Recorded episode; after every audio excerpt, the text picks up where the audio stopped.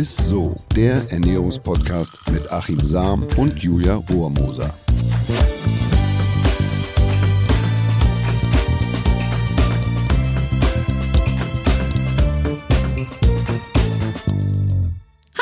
Hallo zu Isso, dem Ernährungspodcast mit dem Ernährungswissenschaftler Achim Sam und mit mir betonst. der Julia Rohrmoser.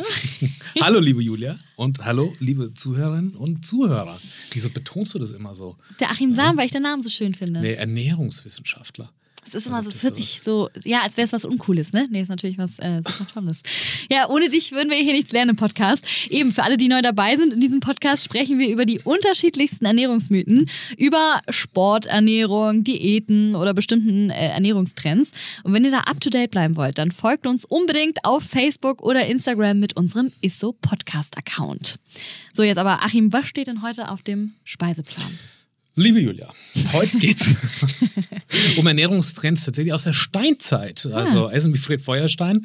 Also sowas wie Paleo oder Urgetreide. Wir mhm. schauen uns die mal ganz genau an und ich werde mal erklären, was die so können und ähm, was auch so viel ja, dahergeredet wird, was aber nicht stimmt. Spannend, okay. Freue ich mich drauf. Äh, dann starten wir doch gleich mal mit der äh, wahrscheinlich bekanntesten jetzt so mit der Paleo-Diät. Was ist denn so die ganze Philosophie dahinter? Paleo? Ja. Ich muss ja sagen, ich wollte Paleo ausprobieren und, und mich auch mal ernähren ja. wie Neandertaler. Ich dachte schon, wenn ich so aussehe, mhm. dann passt es vielleicht ganz gut, ne? mit Bart, lange Haare. Aber, Julia, du meinst, weil die damals immer so rumgelaufen sind. Aber keine Chance, kriegst du einfach nicht. Also ich war überall, ich war beim Metzger, ich war, mhm. gibt es ja leider nicht mehr so viele Metzger. Ich war in jedem Supermarkt, ich war im KDB in Berlin, ich war überall, keine Chance. Mammut ist überall ausverkauft, kriegst nicht mehr. das ist ein schlechter Gag. Ja, seit Jahrtausenden. ne? Du verhungerst quasi schon bei der Nahrungssuche. Deswegen machen so wenig Leute Paleo, oder was? Ja, das, was du mhm. damals in der Steinzeit wirklich, mhm. was da gegessen wurde, mhm. das kriegst du heute überhaupt nicht mehr. Keine Chance. Also da ist auch ein Stück Wahrheit dran. Guckt euch den Ötzi an, ne? Die fragen sie mal an, was der gestorben ist. Ich sag's euch, der ist verreckt bei der Nahrungssuche, Paleo gemacht. Oh nein. Also, nein, aber die, die Frage ist ja immer, ist, ist Paleo gesund? Das ist auch schwer rauszufinden, ob mhm. Ötzi und Co. Äh, ja, die sind ja maximal 25 Jahre alt geworden. Ne? Das muss, oh. so, so, ist es ja. Es gab so. damals keine Studien ja. äh, und es gab eigentlich auch gar nicht genug Zeit, um Diabetes oder Arteriosklerose zu entwickeln. Mhm. Und sch schlank waren die eh von ganz allein. Wenn du tagelang dem Mammut hinterher oder dem Säbelzahntiger davon rennst, da bleibst du automatisch schlank. Das ist ja wirklich so. Die waren ja aktiv. Aber beim Thema Paleo geht es ja grundsätzlich erstmal nicht ums Thema Abnehmen, sondern es geht eher um das mhm. gesündere Essen. Die Idee ist, dass unser Verdauungssystem nicht angepasst ist an die moderne mhm. westliche Welt, an die Zusatzstoffe, an die Lebensmittelindustrie ähm, und ja, viele Ballaststoffe, vielen Kohlenhydraten, dass es uns Probleme macht. Und bei Paleo geht es auch darum, dass man hochwertige Lebensmittel isst, also Fleisch, Fisch, möglichst aus artgerechter Haltung, frisch gefangen, ja, am besten direkt mhm. auf dem Teller. Ähm, Obst und Gemüse in Bioqualität und möglichst okay. Lebensmittel eben, die unverarbeitet sind. Ne?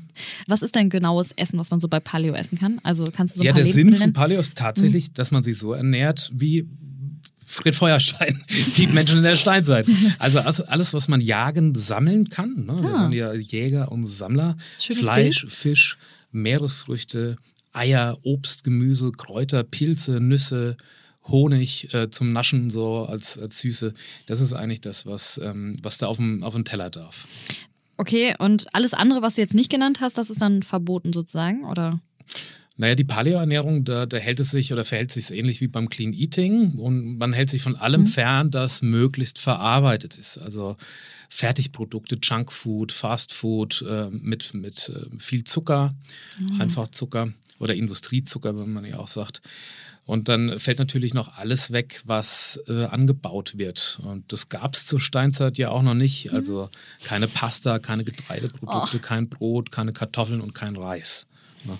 Auch Quinoa, Amaranth also, ähm, und Co., das, das sind sogenannte Pseudo-Getreidesorten, mhm. dürfen aber auch nicht auf den Teller. Ach krass, okay. Milchprodukte sind auch weg, also das sind sie auch ganz extrem. Ähm, konnten die Steinzeitmenschen damals auch noch nicht herstellen. Also Milchprodukte waren so nicht, gab es damals ja, nicht und deshalb ja. landet es da bei den Paleo-Hängern mhm. auch nicht auf dem Teller. Und auch Hülsenfrüchte, weil sich durch die, die, die kurz gliedrigen oder kurzkettigen Kohlenhydrate nicht ganz so äh, gut von jedem verdauen lassen. Also da sprechen wir den Ballaststoffen mhm. und von dem, also da ist eben die Annahme da, dass man, dass es zu Verdauungsproblemen führt. Hängt aber an anderen Sachen. Oh wow, das sind dann doch ganz schön viele Sachen, die wegfallen. Deswegen, ich überlege gerade die ganze Zeit, was könnte man denn da jetzt essen? Gibt es vielleicht irgendwelche Gerichte, die du mal jetzt eben spontan sagen könntest, die so typisch Paleo sind? Ja, da gibt es eine ganze Menge. Du kannst auch, morgens kannst du auch gerne Steak essen, wenn du das schon runterkriegst, so. Ja, äh, mit Gemüse. Also zum Frühstück kannst du einen Obstsalat essen mit Kokosflocken, das geht. Ein Steak mit Gemüse, gebratener ja, Fisch mit Salat. Ja. Zum Nachtisch äh, getrocknete Früchte oder Nüsse. Also da gibt es ja auch alles Mögliche. Ja, gut, das ähm, stimmt. Nur bei Nüssen aufpassen. Erdnüsse zum Beispiel zählen gar nicht zu den Nüssen, zu den, sondern zu den Hülsenfrüchten und sind deshalb tabu. Macadamia-Nüsse sind da schon besser. Okay, Macadamias mag ich auch am liebsten. Schön. Perfekt. Haben auch wahnsinnig, also die, das ist wirklich ein Knaller. Ne? Ja, Macadamias? Ich glaube, da liegen 100 Gramm bei 800 Kilokalorien. So, Kalorien. Das ist, also, sagen wir mal, ja, 300 Kilokalorien mehr als, als Schokolade. Das ist wirklich, das ist eine Bombe.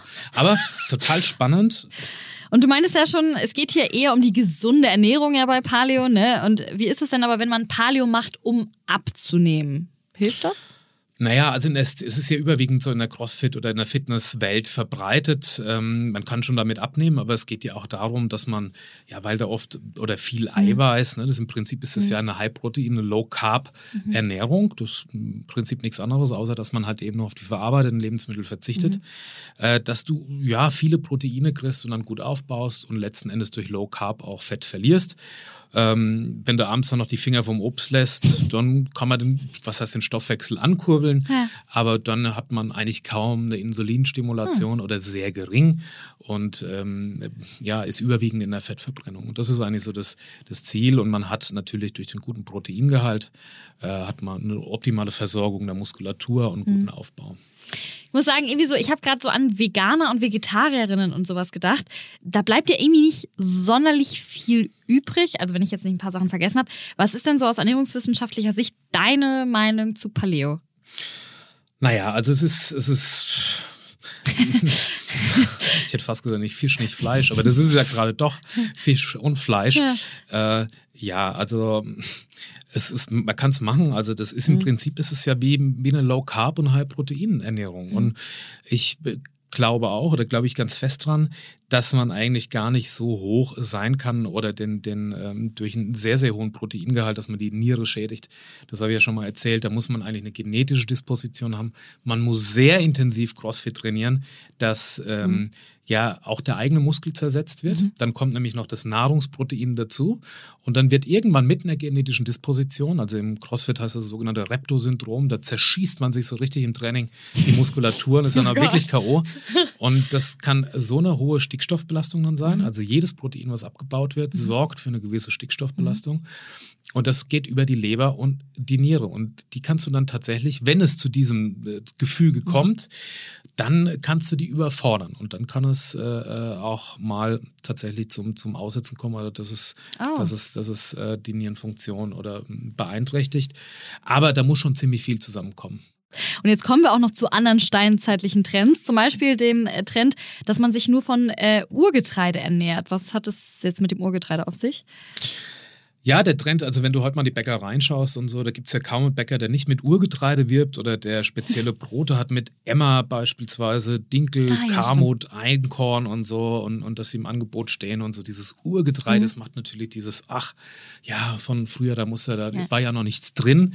ähm, Weizen hingegen hat mittlerweile einen ganz schlechten Ruf. Es gab ja dieses, dieses, das, die Weizenwampe. Wampe, ja, ja. Und da genau. muss ich ganz ehrlich sagen, zu mhm. Unrecht. Also kommen wir auch gleich nochmal drauf. Mhm weil Urgetreide ist nicht unbedingt besser für die Verträglichkeit. Es hat eigentlich keinen großen mhm. Vorteil. Äh, auf Urgetreide steht häufig weizenfrei, aber mhm. Achtung, das sind alles Weizen. Also ein Dinkel, ein Emmer, ein Wie Dinkel ist auch Weizen? Das sind alles Weizen. Korrekt wäre eigentlich, wenn man schreiben würde, frei von Brotweizen beziehungsweise von Weichweizen. Mhm. Also das sind aber alles Weizensorten. Und, äh, was auch ganz spannend ist, Dinkel ist nicht gleich Dinkel. Der heutige Dinkel ist gekreuzt mit Brotweizen. Und es gibt nur einen Dinkel, der wirklich äh, äh, alt mhm. ist, und das ist der sogenannte Urdinkel. Den nennen die Schweizer so. Gibt es auch zu kaufen, kann man auch ja. mit backen. Aber das ist eigentlich der echte Urdinkel. Alles andere ist auch gekreuzt, wie gesagt, Ach, mit Brotweizen. Und das heißt, wenn ich zum Bäcker gehe tatsächlich äh, und dann ein Dinkelbrot kaufe, dann ist da auch Weizen. Also es sei denn, da steht Urdinkel, oder? ja, das ist ein Weizen. Ah. Ja, Mhm. und, und, und der ist dann gegebenenfalls gekreuzt. Also, aber das ist dieses, dieser, dieser Mhm. alte, oder bei Dinkel denkt man ja sofort, es ist ein altes Getreide. Mhm. Und es kommt von früher und ist nicht verändert. Und Hildegard von Bingen und Co. Aber es ist tatsächlich äh, nicht mehr so. Ne? Also wie gesagt, es ist gekreuzt mit Brotweizen. Und nur der Urdinkel, das Mhm. ist eigentlich so der, der, der echte. Und gibt es auch äh, Nachteile beim Urgetreide? Ja, der Nachteil ist, dass es wirklich ähm, eigentlich schlecht backt. Also meistens ist es so, dass man so 80 Prozent Dinkel mit drin hat, Rest ist dann Emmer oder Einkorn. Und dann, ja, und da muss man nachfragen. Oftmals wird ähm, dann zusätzlich Gluten zugesetzt, damit sich die Backeigenschaften verbessern. Und, und, und Gluten ist ein billiges Protein, also der Klebe, Klebeprotein, das es zusammenhält. Und das ist natürlich das, was dann, wo man ja vermeintlich ein Dinkelbrot kauft, aber dann trotzdem ja, produziert es eine hohe Immunantwort und sorgt dann für Probleme. Das, das ist das Verrückte. Also man Wow. denkt, man kauft was Gesundes, deshalb immer nachfragen. Also, ähm, tja, tut sich da nichts Gutes mit. In, in Norwegen ist es übrigens verboten, also da wird, darf kein zusätzliches Gluten zugesetzt werden, um die ah, Backeigenschaften zu verbessern, weil es ja auch wirklich letzten Endes Augenwischerei ist. Ähm, wir haben von diesem Eiweiß haben wir einfach viel zu viel, also von dem Gluten. Äh, Tipp auf den ohne Gluten-Zusatz achten. Also das heißt, da ist ja eh Gluten drin. Aber wenn man äh, darauf achtet, dass dieses nicht zusätzlich zugesetzt ist, dann steht noch mit drauf ohne Glutenzusatz. Oder Kannst einfach mal nachfragen Genau. oder irgendwie so. Ja. Ach so, okay. Ein guter Bäcker gibt dir auch immer, ähm, immer Auskunft, okay. weil der auch ähm, Wert drauf legt, äh, dass es, es geht ja den, den Menschen drum, dass die quasi mit dem Urgetreide oder mit Dinkel eigentlich auch Beschwerden versuchen zu lindern Mhm. und dass sie auch ein möglichst reines Produkt haben. Allerdings ist da die Machart wichtig, also die? Teigruhezeit und nicht die Getreideart. Also FODMAPs, die stecken da drin, das ist, ne, äh, das sind schwerverdauliche äh, oder belastende Kohlenhydrate.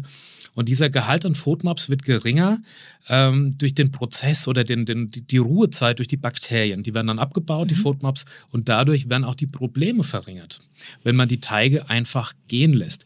Heute hat man die Zeit nicht mehr und deshalb wird es schnell verarbeitet.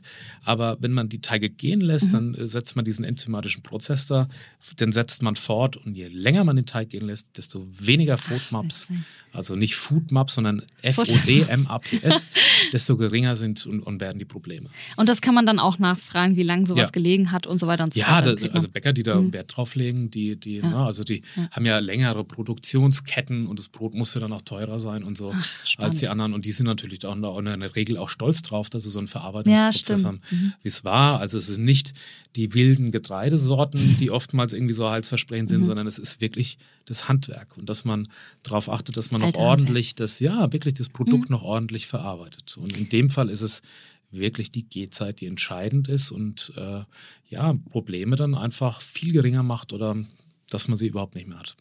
Ähm, was ist denn jetzt mit, die sind ja momentan so krass im Trend, ne? in jeder gesunden Food Bowl ist das mit drin. Was ist denn mit Quinoa und äh, Amaranth? Gehören die auch zu Urgetreiden oder wozu gehören die? Nee, das sind sogenannte Pseudogetreide. Ne? Und äh, also da gehört Buchweizen dazu, ähm, Amaranth, Quinoa.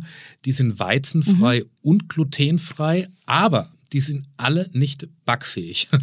ne? Also sind maximal fünf bis zehn Prozent. Also das ist Amaranth, Quinoa und Co. Im, im, im Brot.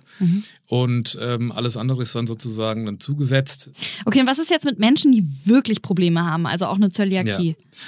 Also für die Menschen mit einer Zöliakie, also mit einer Glutenunverträglichkeit, Ja. mit einer echten Echt Glutenunverträglichkeit, wo also diese nicht die FODMAPs eine Rolle spielen oder Mhm. die ähm, ja, APIs, sondern die Glutenunverträglichkeit.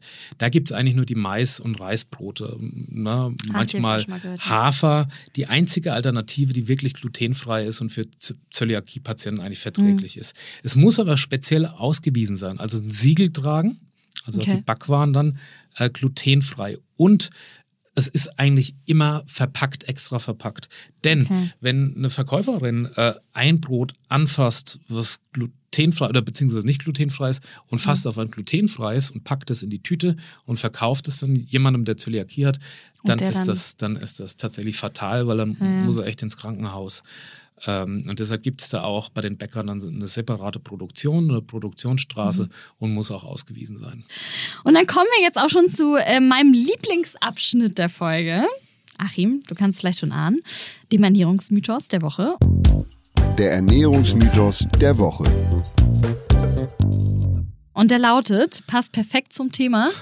Dunkles Brot ist gesünder als helles Brot. Das wird ja immer noch oh, erzählt. Okay. Dann bin ich mal gespannt, was du dazu sagst.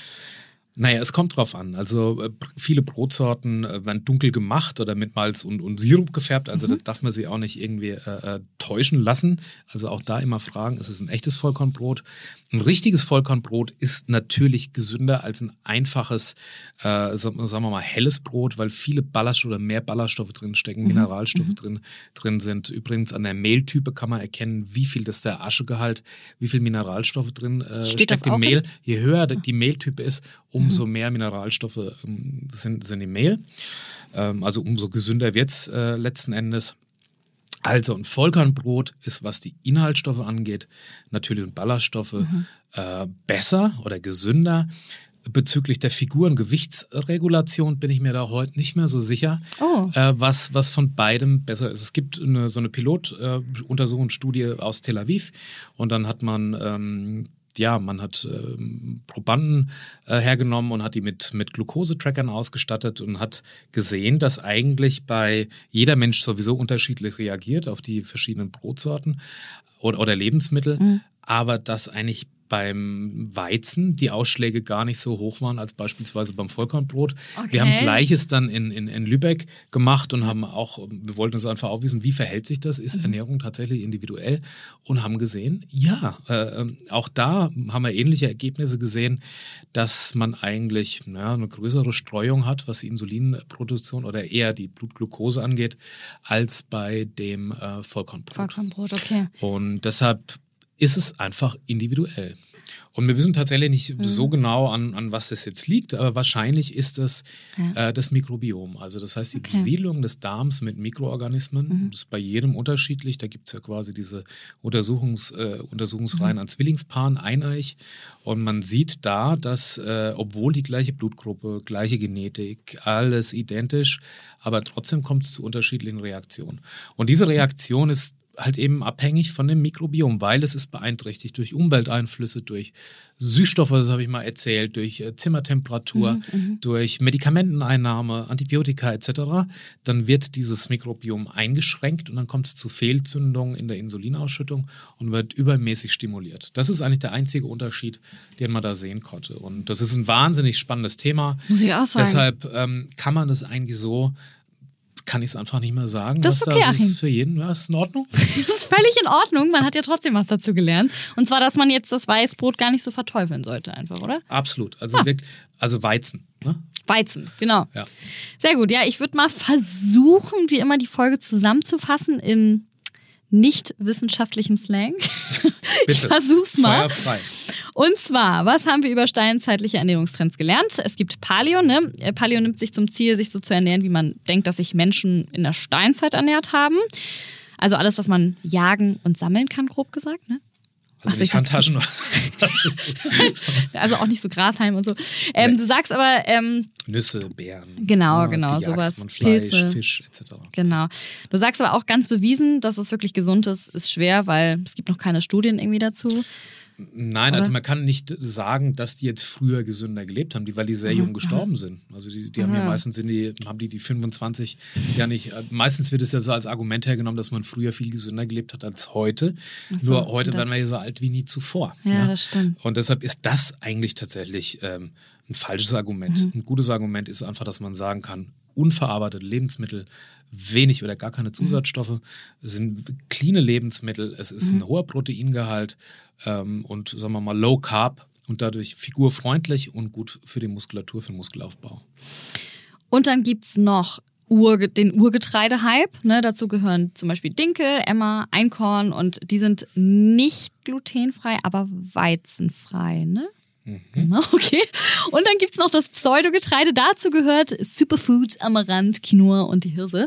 Und äh, die ähm, lassen sich allerdings nicht so gut oder gar nicht backen. War das so? Ne? Genau, und es ist dann nur ein Teil sozusagen drin und wird, wird zugemischt. Ne? Genau. Sehr gut. Ja, danke. Und für Menschen mit äh, Zöliakie müssen die Brote immer ausgewiesen sein als glutenfrei. Ganz dringend, ja. Ja. Guckt sie mich mit großen Augen an. So, Ganz also- glücklich, ich. Ich hab's verstanden. Sehr gut. Ja, das war's dann auch schon wieder. Vielen Dank fürs Zuhören. Abonniert uns wie immer gerne auf Spotify, Apple Podcasts oder überall, wo es Podcasts gibt. Lasst mal eine schöne Bewertung da. Achim und ich freuen uns immer sehr drüber. Total. Und über jegliche Fragen. Also, Ja, genau. Wenn ihr ähm, irgendwas bitte nicht immer her verstanden damit. habt. Oder wenn mir jemand mal irgendwas geschickt hat, bitte nochmal schicken. Da tut sich eine Welle gerade auf, was wir super finden. Ja, wir lieben Ich finde, ja, ich finde es echt toll und ich versuche auch wirklich alles zu beantworten. Und in Sendung, wir greifen uns in einer Extra-Sendung mal raus, wo wir dann wir die machen. eure Fragen nochmal beantworten. Ja, dann würde ich sagen, bis zum nächsten Mal, ihr Lieben. Und ich habe mich gefreut. So ist es. Ciao. Tschüss. Dieser Podcast wird euch präsentiert von Edeka. Wir lieben Lebensmittel.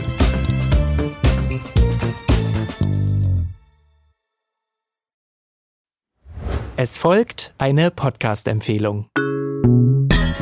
Lo, bist du bereit? Ich bin sowas von ready. Are you ready? Herzlich willkommen bei Cheers, dem Weinpodcast mit Lou. Das bin ich, studierte Weinexpertin, Weinwirtschaftlerin und Weinbloggerin. Und ich bin Jonas. Ich bin hier, um Lou eine Menge Fragen zu stellen, denn wir sprechen in diesem Podcast über Wein, über Spannendes und eigentlich alles, was man wissen muss. Egal, ob man Weinanfänger ist oder fortgeschritten, dieser Podcast ist für alle bestens geeignet, die Bock auf Wein haben. Ja, welcher Wein passt zu welchem Essen? Warum ist Säure im Wein eigentlich so wichtig? Und wie kommen die Aromen in euren Wein rein? Und warum spuckt Lou nach dem Probieren immer wieder alles aus? In kurzen und knackigen Episoden gibt's genau auf diese Fragen die passende Antwort. Und ab und an gibt's auch noch Gäste. Und wenn ihr Fragen habt, dann schreibt sie uns an cheers.edeka.de. Jeden Montag gibt's eine neue Folge, überall da, wo es Podcasts gibt. Und ich würde sagen, Cheers! Cheers.